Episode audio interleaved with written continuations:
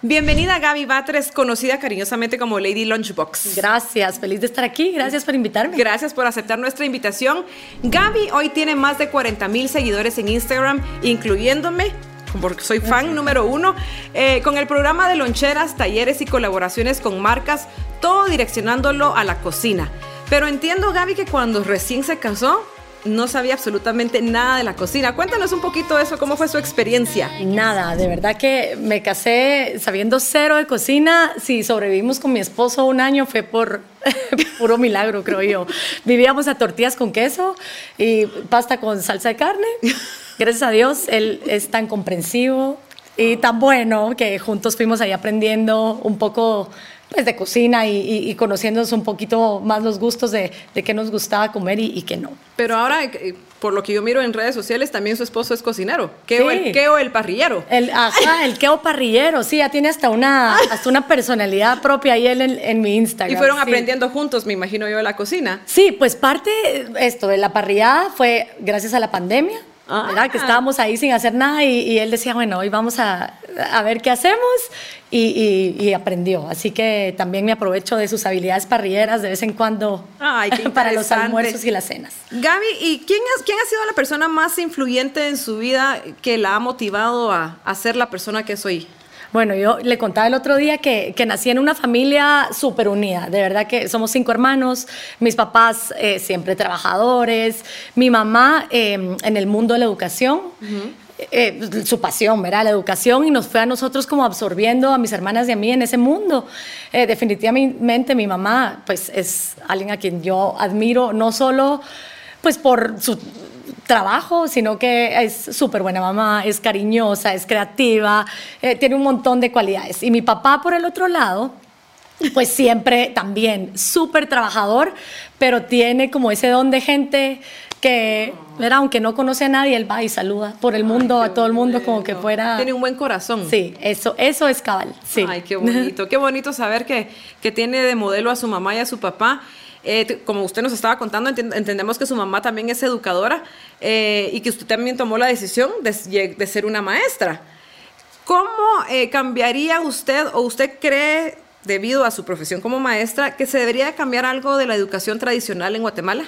Sí, definitivamente. Creo que la mayoría de nosotros crecimos en un sistema educativo muy tradicional eh, ¿verdad? En, donde pues el niño se sienta y escucha y ahora pues hay tanto cambio en, en, este sentido de la educación. Yo soy maestra Montessori y aunque es un método súper antiguo, ¿verdad? María Montessori lo creó hace más de 100 años, pues tenía como una visión muy amplia y de respetar al niño y sus cualidades, su individualidad. Y entonces creo que es importante que, pues, como educadoras, tanto en la educación preprimaria como en la primaria y hasta en, en, en la educación superior, podamos tomar en cuenta estas estas cualidades de los niños. No todos los colegios son para todos los niños, ni todos los niños funcionan en, en diferentes colegios. Gaby, ¿en qué consiste la educación Montessori? Acláreme un poquito eso, porque muchos escuchamos a veces, ay, la educación Montessori, pero no entendemos exactamente qué es. ¿Qué es la educación Montessori? Sí, a veces se, ajá, se, confunde, digamos, con que los niños tienen mucha libertad.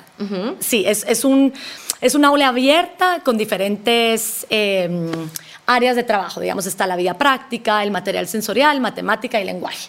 Y cómo funciona es que el niño va escogiendo el material que quiere trabajar siempre con la guía de la maestra. Entonces la maestra se vuelve una observadora en vez de estar como eh, imponiendo el trabajo.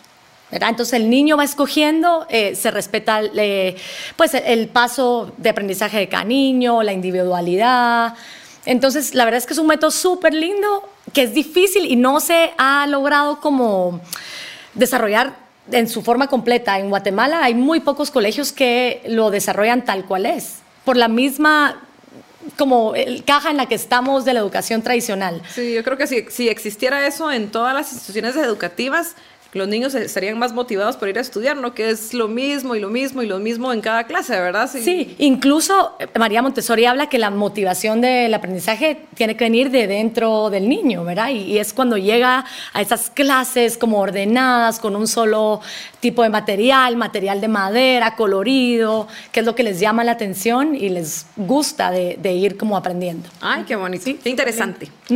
Eh, Gaby, como, como también con su, experiencia como madre, como maestra, ¿cómo enfrentó usted como, como estas dos profesiones las más importantes y sus hijos durante la pandemia? ¿Cómo educó a sus hijos? ¿Fue usted su maestra directa de cada uno de ellos? Bueno, no, no, y eso hablábamos hace un ratito, que qué difícil es eh, tener ese doble papel de mamá y maestra. Mis dos hijos grandes, la verdad es que son súper, ya, llevaban la estructura, son muy estructurados, son reestudiosos, ya llevaban como la estructura del colegio, en el colegio que están es, es como una estructura muy rígida. Y la pequeña pues empezaba en, en primer grado y entonces, bueno, terminaba primer grado, empezaba segundo, y, es justo cuando les dan como toda esa estructura, el orden. Ella es un poquito menos ordenada que sus hermanos, ella salió a mí un ah. poco, que nos cuesta el orden y la estructura. Y entonces yo sentía que chocaba muchísimo con ella. O sea, llegó un momento en que le dije, yo no puedo más, me va a dar un derrame, le decía, era mi frase de la pandemia. Ya quiero que al colegio. Sí. Eh, hasta que le dije, bueno, ya, verá, hagamos lo que, y yo trabajando por mi lado, con mis alumnos en el colegio, tratando de, de acoplarnos a esta modalidad virtual, de que nadie teníamos idea cómo, cómo hacerlo. difícil, sí. Entonces, cambio radical. Cambio radical para todos. Hasta, eh, no, no, teníamos ayuda en casa, entonces me tocaba el 100% de la casa, el 100% del colegio, 100%, de, de, educación de mis hijos. Eh, mi esposo se portó re, ah. repilas y me ayudó hasta, o sea, nos turnamos, barrer, trapear. Se, formó un equipo. Equipo, trabajo. totalmente. Y, y, pues dejamos, dejamos fluir algunas cosas que no eran tan importantes. ¿Verdad? Preferí como salvaguardar mi, mi identidad como mamá y el respeto y la convivencia de mamá e hijos, porque al final pues estábamos 24 horas al día juntos, todos encerrados en, en la misma casa. Usted le logró reconocerlo como se llama nuestro podcast, que no tiene límites, sin límites. Usted pudo hacer de todo en, durante, la, durante la pandemia y se conoció más allá de lo que pudo hacer, porque uno aprende a hacer cosas ahí. Yo, por ejemplo, yo aprendí a cocinar. O sea, no, entendí y comprendí que me gustaba cocinar porque yo nunca, o sea, nunca tenía tiempo para cocinar y durante la pandemia descubrí que sí me gustaba, que sí puedo, no sé si sabe rico. Mi familia no se ha quejado, así que yo creo que usted conoció muchas cosas de usted también durante la pandemia, ¿verdad? Sí, y de nosotros como familia, porque vivíamos la mitad de nuestro día entre el tráfico, entre que ir al food, ir al colegio, que el tráfico, que el baile, que... Y, y mis hijos conocían mi lado de la mamá ogro, de ¿por qué no salido? Ya es tarde. Entonces, la pandemia de verdad nos trajo a momentos súper lindos en familia. Mi esposo no almorzaba con nosotros y ahora es una práctica que, que, seguimos aplicando. a él le encanta quedarse y almorzar, que almorzamos todos juntos. Eh, se volvió como una vida un poco menos ¿qué será? Estresante, rutinaria, tenemos más tiempo juntos, ya no estamos en el estrés de que ya no llegamos, que si no, ¿verdad? Tenemos como más tiempo en familia. Ahí siempre hay que sacar lo bueno de las cosas, de las situaciones difíciles que se nos presentan, ¿verdad? Así es. Gaby, hablando un poquito de sus hijos y ahora que usted es una figura pública, que es influyente, em, y que usted tiene tantos seguidores que son, yo siempre he dicho que son seguidoras fieles, porque que yo, por lo mismo que yo la miro todos los días en Instagram, miro que sí tiene sus seguidoras fieles. ¿Sus hijos cómo han aceptado esto? ¿Les molesta que usted sea una mamá famosa? ¿Les molesta que usted los incluya dentro de, su, de sus publicaciones? ¿Cómo, ¿Cómo se maneja esta situación? Bueno, hemos tenido como etapas del proceso. Ellos pues crecieron con esto. Yo empecé con esta cuenta de Instagram tal vez hace siete años. Entonces al, principio era como, que, que chilero Dicen pues, que chilero porque nos mandaban, no sé, cereal o pasteles. No sé, ellos eran felices cada vez que tocan el timbre y viene, ¿qué traen? ¿Qué traen? Yo pido abrirlo. Entonces, por ese lado, pues son felices. ¿verdad? Ya han ido creciendo y sobre todo mi hija grande que ya pues es adolescente y ya tiene como una personalidad más eh, definida. Definida, ella eh, es más reservada no le gusta. No le gusta salir, me ayuda, digamos en el sentido de que les digo, le tengo que hacer un video bonito para esto, ¿quién me ayuda? Es la que Entonces, tiene yo, el- yo te ayudo. La creatividad. Exacto. Entonces, Ah, como que me los, los he involucrado en ese sentido, en que me ayuden como a hacer los videos o que se les ocurre que hagamos con esta receta. Eh, Diego, mi hijo, el segundo, pues él, él es también como súper, eh, tiene una personalidad divina, pero es como más en su mundo. Él vive en su mundo de gamer. Ah, es gay. Ajá, de gamer, aunque lo limitamos, pero él siempre, verá, está en otro rollo. Y la chiquita, que es súper eh, introvertida, un poco como yo, digamos, eh, le encanta cuando le ponemos la cámara enfrente, es así, hagamos un live, y se transforma y habla. Entonces, como Es que hemos muy ido... linda. Y es emprendedora. Sí, también. ¿Verdad? La verdad es que las dos, las dos niñas han salido súper emprendedoras. Ay, qué bonita, qué bonito. Eh, y usted, hablando de sus hijos, ¿usted permitiría que sus hijos siguieran sus pasos también como ser, ser influyentes en, en las redes sociales? Pues si, si a ellos les gusta. Que, que, que- que experimenten. Sí, no me gustaría que eso fuera su, Su profesión. Su profesión. Ajá. O sea, me encantaría que pudieran estudiar algo y tener como la parte académica detrás. Pero creo que uno encuentra su vocación en, en diferentes lados. Y pues en mi caso fue las loncheras, nunca hubiera creído.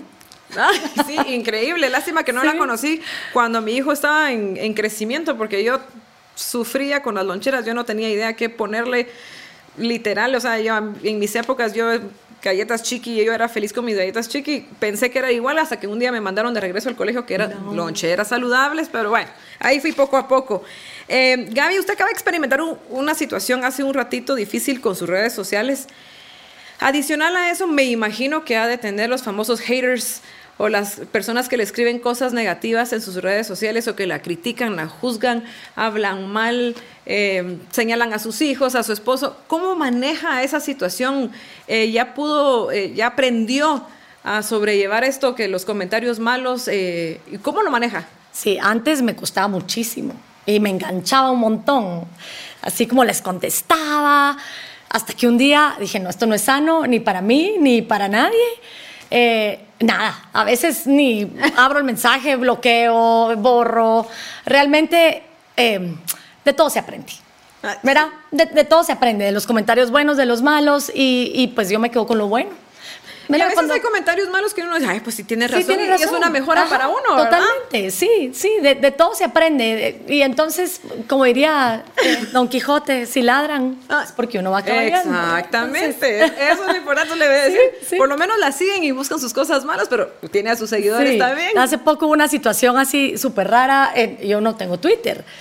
Y me llama alguien, está haciendo trending topic en Twitter. Y yo, ¿cómo, cómo así? No, entonces me empieza a mandar screenshots y yo, la verdad es que me dio mucha risa. Ah, otra gente se lo tomó como súper ofensivo. A mí, y al final me dio risa. Y mi esposo trabaja también en el, en el tema de publicidad y me dice todo. es- pero ¿por qué, todo era, es por publicidad. qué era trending topic? ¿Algo malo? No, era que yo di un taller de loncheras un miércoles a las 10 de la mañana. Ajá. Es el único día, pues yo he ajustado mis horarios ahora en el colegio que trabajo. Y pues es el único día que puedo dar un- los talleres, los miércoles en la mañana. Y entonces esta persona puso, eh, ay, qué rico poder ir a tomar un taller a las 10 de la mañana un miércoles y después irnos a bronchar. Entonces a mí me dio mucha risa. O sea, no me estaba diciendo nada a mí. No era como contra mí, sino era como contra la gente que había Que ido que había asistido. Que había asistido. Y, y- pero la gente, o sea, las, las otras mamás o no Y me gusta empezó decir la guerra de pero comentarios ahí, y me empezó imagino. la guerra de comentarios así usted no sabe al- todo lo que trabaja o sea como a defenderme otra decía así como ay sí qué rico eh, vivir esta vida bronchando entonces también le sacamos provecho al, al- al- o sea, de, to- de todo sirve. Como que si uno lo sabe agarrar del lado positivo, todo funciona. Exactamente. Entonces ya hicimos ahora un club de broncheras con este centro comercial con el que trabajo, en donde damos, no solo es ir a broncharlo, la idea es dar como algo extra, aprender, o sea, como bronchar con intención. Sí. ¿verdad? Entonces son como talleres. Qué Entonces, si quiere aprender un poco más de redes sociales, va a este brunch. Si quiere aprender un poco más de fotografía, va a este brunch. Qué Entonces, interesante. la idea es que, que tengan, que sea un brunch con intención. De cosas, Ajá, de sí. cosas positivas. Qué Así bueno. Eh, Gaby, em, entiendo que da sus talleres eh, de, de, cómo elaborar loncheras nutritivas o hacer loncheras, eh, el famoso bento box y todo esto. Eh, y, cuando lo publica pone hashtag Lady Lunchbox. ¿De dónde surge este nombre de Lady Lunchbox? Pues es medio nuevo, no, no, no tiene mucho tiempo de existir. Me dio mucha risa. Yo fui a un, a un curso de mujeres. Eran, la verdad es que eran mujeres de como niveles altos en empresas grandes, incluso habían de, de aquí al Banco Industrial varias. ¡Ah, qué buenísimo! Y una de ellas, eh, o sea, yo era la maestra y mamá o sea, no, no tenía como un cargo tan importante en una empresa como todo el resto de las, éramos creo que 46. Y, y todas tenían rangos altos en, en estas empresas. Y yo. Entonces, pues todas se presentaban así como soy gerente de Tarará, soy directora del área financiera, soy. Y me tocaba a mí y yo, sí, soy maestra y mamá de tiempo completo y me encanta. Soy feliz, ¿verdad? Y como que, pues cada quien aplicaba el curso a, pues, a sus áreas de interés. Y en una de esas, una de estas, mis compañeras me dice, Lady Lunchbox. Y entonces me, me, encantó, porque era como diferente. Yo siempre he dicho que le escogí el peor nombre a, a mi Instagram, porque realmente eso era, ideas para loncheras. Ay, pues es un nombre perfecto. Pero, pero no era nada creativo. Mira, yo soy bien creativa y como que lo único que se me ocurrió era ideas para loncheras. O sea, no, no cero cachi. Pero después de esto de Lady Lunchbox me encantó y dije, bueno, ahora lo, lo aprovechamos también y, y, le, y le, va, y le va el nombre. bueno, ahora vamos a regresar un poquito a, a su pasado. Eh, y entiendo que todo este rollo de las redes sociales y todo empezó por un blog. Sí. ¿Por qué fue ese blog? ¿Por qué lo creó? A ver, e, era cuando ni existían los blogs, habían súper pocos blogs y menos en Guate. Eh, yo tenía esta amiga, súper buena amiga em, de la vida, la verdad es que no éramos amigas del colegio, nos conocimos por, por el grupo de mi esposo. Y tuvimos como un montón de cosas en común. Resulta que Ale se enferma súper joven eh, de un cáncer terminal, tiene dos hijos y pues se muere. ¿verdad? Ella, su hijo grande tenía seis y el chiquito acaba de cumplir cuatro. Ay, qué lamentable. Y entonces, sí, fue tristísimo y la verdad es que vivimos como toda esa, como todo su proceso, ella como muy eh, reservada también de, de, lo que pasaba como en, en su familia. Y, y, pues yo me quedé con la cosita de, ala, ellos no se van a acordar de todo lo que ella hacía por, él, por ellos, ¿verdad? Y que cocinaban y a dónde fueron y a dónde viajaron y no sé, cómo se conocieron sus papás, porque no sé, tal vez son preguntas que uno a veces tiene. Entonces empecé el blog como un diario familiar, digamos, ver así como que, ay, era el cumpleaños de Lizzie y, tomaba fotos y qué hicimos. Recolectando memorias. Exacto. Y era un diario, la verdad es que era como un diario para mi familia y, y lo que pasaba en nuestra casa, lo compartía solo con mis papás, mis primos, la verdad es que con nadie más afuera de nuestra familia. Y un día un, un, blog se hizo viral, fue uno del Día de la Madre, me acuerdo súper bien. O sea, yo no escribo profesionalmente, escribo como hablo. O sea, así, escribo como, pensando, hablo, ¿sí? ¿sí? Y pues ese se hizo como más viral y ahí la gente empezó a, como a, a, a ir a, leer mi blog. Se sintieron identificados. Se sintieron identificados. Y Ay, entonces dije, bueno, ¿verdad? Tal vez esto es parte de lo que yo tengo que venir a hacer este mundo. Ay, qué bueno. ¿Verdad? Como compartir. Sí, las experiencias, sí, y uno, sí. como le digo, uno va aprendiendo de las experiencias de otras personas y, y, y de esas vivencias. Sí, definitivamente. Bueno, todos conocemos en, en este mundo a los, los superhéroes, a Batman, Superman, ah. Eh, Wonder Woman y Mujer Maravilla, etcétera. Pero nadie sabe o se imagina que Gaby es una superhéroe también. Cuéntanos por qué le han llamado superhéroe? Bueno, no, yo no me, no me considero, o sea, realmente yo creo que uno está en el lugar...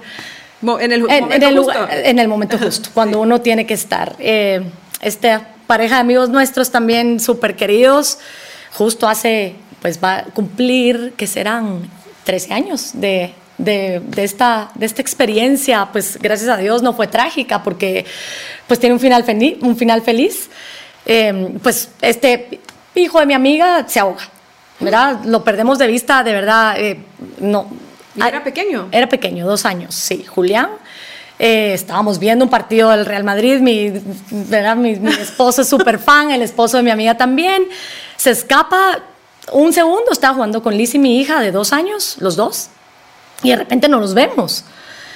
Como que, y, y Julián, y Julián, y Julián, y Julián, y Julián. Y había en la casa de los vecinos una piscina que siempre había estado ahí, nunca le habíamos puesto como atención, como de que pudiera ser un riesgo. Un riesgo. ¿verdad? Mis hijos habían jugado en el jardín pues, de esta otra casa toda la vida y de repente pues vemos y estaba abierta la puerta esto y un, el Spider-Man que llevaba Julián tirado, pues no a la orilla de la piscina, un poco más lejos y la piscina tapada. Y dijimos, bueno, no, aquí tal vez no está. Iba yo cargando a mi, a mi hijo, a Diego, el segundo de dos meses, y le digo a mi cuñado, levante, ¿verdad? Como que levante la, la- esos como cobertores Cober- de piscina, ajá. porque no se miraba nada. Levante, no vaya a ser. Y justo levanta y Julián estaba ya flotando, ¿verdad? Y, y la verdad es que uno no sabe en qué momento Qué experiencia tan dura. va a reaccionar. Yo había recibido todos los años, desde que empecé a trabajar en colegio, pues el curso de CPR. Nunca en mi vida había tenido que ponerlo en práctica, gracias a Dios. Y en ese momento, pues no sé, ¿verdad? Como que la situación, la, no, no sé, era junto con otra persona que estaba ahí. Y le logramos- practicó todo el, todo el proceso de sí. Pues había empezado el papá antes, y, pero yo lo miraba como tan desesperado me imagino. que le dije, bueno, déjeme probar, no sé en qué momento, de verdad que yo no, no me siento capacitada como para hacerlo. Y en ese momento fluyó, seguramente, no sé, eh, ¿verdad? Como por fuerza de quién. Y pues Julián eh, respiró y su corazoncito empezó, fue, o sea, yo, no, no se me borra de la mente como ese primer respiro que hizo, como un... Ay. Y esperando a que latiera el corazón, porque lo- o sea, él estaba, no, no, no estaba vivo. Que me imagino que Sí. fue una experiencia muy dura, pero gratificante al mismo tiempo, ¿verdad? Que su Sí, corazón se y- llenó de amor, de alegría, de satisfacción, de ver otra Sí, vez. y lo veo ahora ahí. Ya es todo un hombre. Sí, sí. Ay, qué sí. bueno.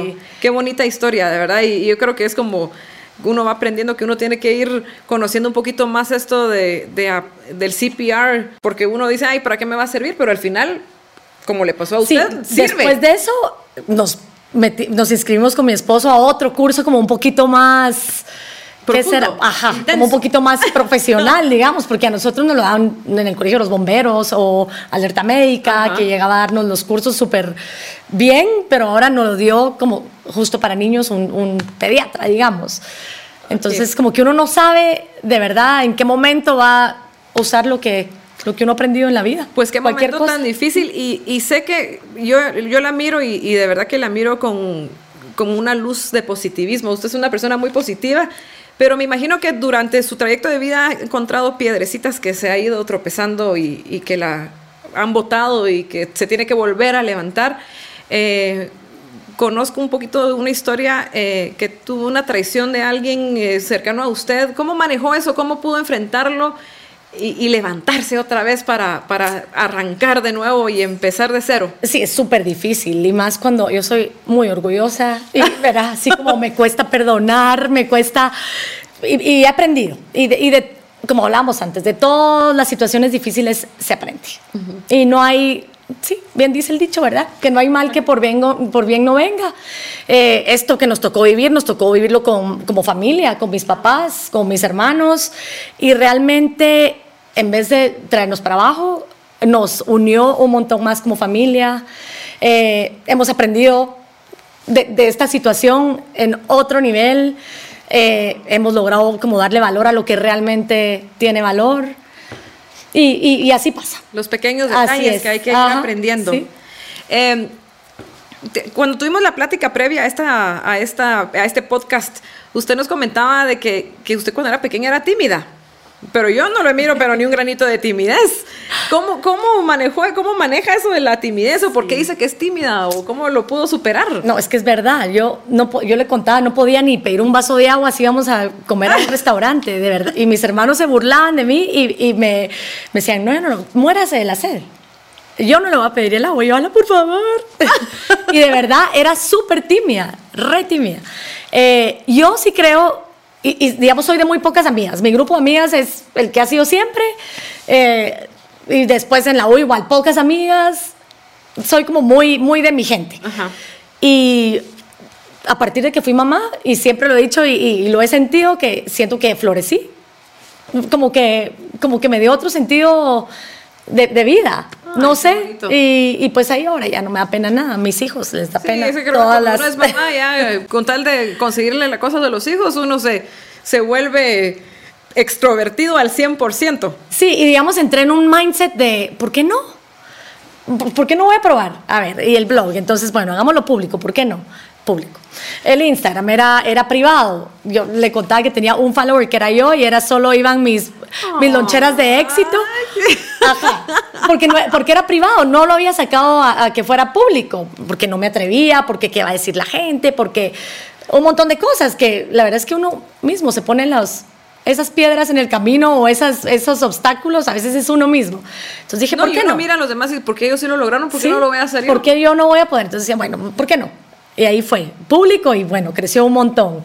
Eh, estos talleres de, de mujeres, ¿verdad? Y, y todas eran de altos rangos y yo no, ¿y por qué no?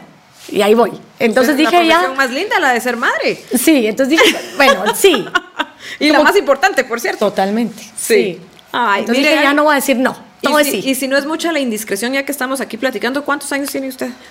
42. 42, Sí, o sea, está en la flor de la 42. juventud. Jovencísima. Un botón de rosa a punto de reventar. Pero mire, ¿qué, ¿qué consejo me daría a mí? Yo soy contemporánea suya, un poquito más grande, pero a mí y a todas las mujeres de 40 años, específicamente, ¿qué nos aconseja para que nosotros podamos cumplir nuestros sueños, de podamos dar ese primer paso para poder lograr lo que realmente queremos, lo que nuestro corazón nos está diciendo? ¿Qué consejo nos da? Sí, primero tener confianza en uno mismo. Es que si uno no se echa porras a uno mismo, ¿quién? Sí, eso es cierto. ¿Verdad? Entonces, primero tenerse confianza en uno mismo y probar. O sea, lo peor que puede pasar es que no funcione. Sí. A, a- a las emprendedoras que a mí a veces me dicen, es que tengo miedo de lanzarlo. Láncelo, sáquelo, abra su página y si no funciona, no funcionó. A mí hay mil cosas que no me han funcionado y otras cinco que tal vez sí. Es de ir probando, ajá, si uno no prueba y uno no se tira al agua y uno no se da el chance y la oportunidad, nunca va, va a saber si, si lo va a lograr o no. Ay, muchas gracias, Gaby. Sí. Bueno, yo no sé si usted se recuerda cuando estábamos en el colegio en esas épocas, si usted lo, lo vivió, lo experimentó igual que yo. En mi colegio hacíamos, agarrábamos un cuaderno y hacíamos un juego que se llamaba El Preguntón. ¿Se recuerda? Sí. Sí, usted lo hacía. Sí. Pues esta parte del podcast se llama El Preguntón. Ay, qué nervios. Esa no la practiqué. Yo le voy a hacer cinco preguntas y usted me las responde. A ver. ¿Sí? ¿Qué lleva la lonchera perfecta? Bueno, yo siempre digo que la opción saludable. Una fruta o una verdura es regla en, en- en las loncheras de mi casa. Ok. Ya todo lo demás no importa. Ok. ¿Cómo se define usted en una palabra? Creativa. Muy bien. Sí. ¿Qué le diría a la Gaby adolescente? Que no tenga miedo. Que no sea introvertida. Ay, qué bueno, sí, Sí. buen- consejo. Si no fuera maestra ni bloguera, ¿cuál sería su profesión? A ver, yo siempre quise ser presentadora de noticias. Ay, de verdad. Sí, Entonces, mi vida. hoy está- yo también hace un ratito les estaba contando que, que yo quería hacer, vamos a terminar Sí. así Qué risa. con un final tipo Me noticiero. Eh, ¿Qué personaje real o de ficción se tomaría un café? Mm, si yo Maluma, mi esposo me mata. Qué pena. Sí, ese es mi guilty pleasure. así, Ay, Maluma. yo solo lo miraría, no me tomaría el café. De verdad. Qué risa. Pero a ver, de, de ficción O de real. O, de, o, o real. Sí. A ver, yo no sé, con el Papa Francisco. Soy Qué bien fan. Muy bien. Em, Gaby, como usted da talleres y, y todo, ¿qué, qué, qué taller próximo le ofrece usted a, a las mamás que quieran ir a aprender un poquito de Gaby Batres? Pues bueno, ahorita no tengo talleres de loncheras porque eh, pues siempre la época es a principio de año o a medio año que, que hay regreso a clases. Pero tengo ahorita estos talleres de, mm, del club de, de- de las broncheras. Que hablábamos antes, ¿verdad? Es uno mensual que son, es un brunch con intención. Entonces hay de meal prep, de si quieren aprender de redes sociales, de fotografía, de hacer sushi, de resina. Como que van a ver un montón de talleres que no voy a dar todos yo, sino que la idea es tener invitadas Ah, qué bonito. profesionales o especializadas en estos temas que, y donde podamos compartir y conocernos como, como comunidad. Ese, Ay, qué, es el, bueno. el fin de estos. ¿Y cómo la encontramos en redes sociales? Yo sé que es Ideas para Loncheras, pero cuéntales un poquito para todos, a todos para que puedan buscarla y puedan ir informándose más sobre estos, estas broncheadas. sí, estoy en Facebook como Ideas para Loncheras y en Instagram como Ideas-para-loncheras. Perfecto. Gaby, después de conocerla tan profundamente y, conocer los detalles de su familia, de su persona, de su profesión, Cuéntenos cuáles son las tres enseñanzas que le ha dejado todo esto, toda esta vida que ha vivido, valga la redundancia. Bueno, primero, y, lo trato de aplicar como en mi día a día, es encontrar la felicidad en las cosas ordinarias, en las cosas del día a día. Para mí, pues encontré la felicidad haciendo loncheras o cocinándole a mi familia, ¿verdad? Entonces, la verdad es que la felicidad está ahí, es solo cuestión de, ponerle atención a lo positivo. Eh, otra cosa que me ha enseñado, digamos, este mundo del Instagram es que podemos ayudarnos unas a otras. Hay lugar y espacio para todas, aunque hay otra gente que haga loncheras como yo o tenga sus páginas en crecimiento, siempre hay lugar como para hacer colaboraciones y para que podamos apoyarnos sobre todo entre mujeres. Y la tercera, pues eso, tener confianza en, uno mismo, ¿verdad? y en sus habilidades. Qué bonito. Muchísimas gracias, Gaby. Vamos a, antes de terminar, vamos a, leer los comentarios de nuestra entrevista pasada con Iván, un gran fotógrafo. Stephanie nos escribió que la historia de Iván le inspira en su carrera de fotografía y que espera algún día ser igual de triunfadora que Iván. José Gabriel, qué bueno que estén haciendo un podcast diferente. Me encantaría seguir escuchando historias de guatemaltecos exitosos.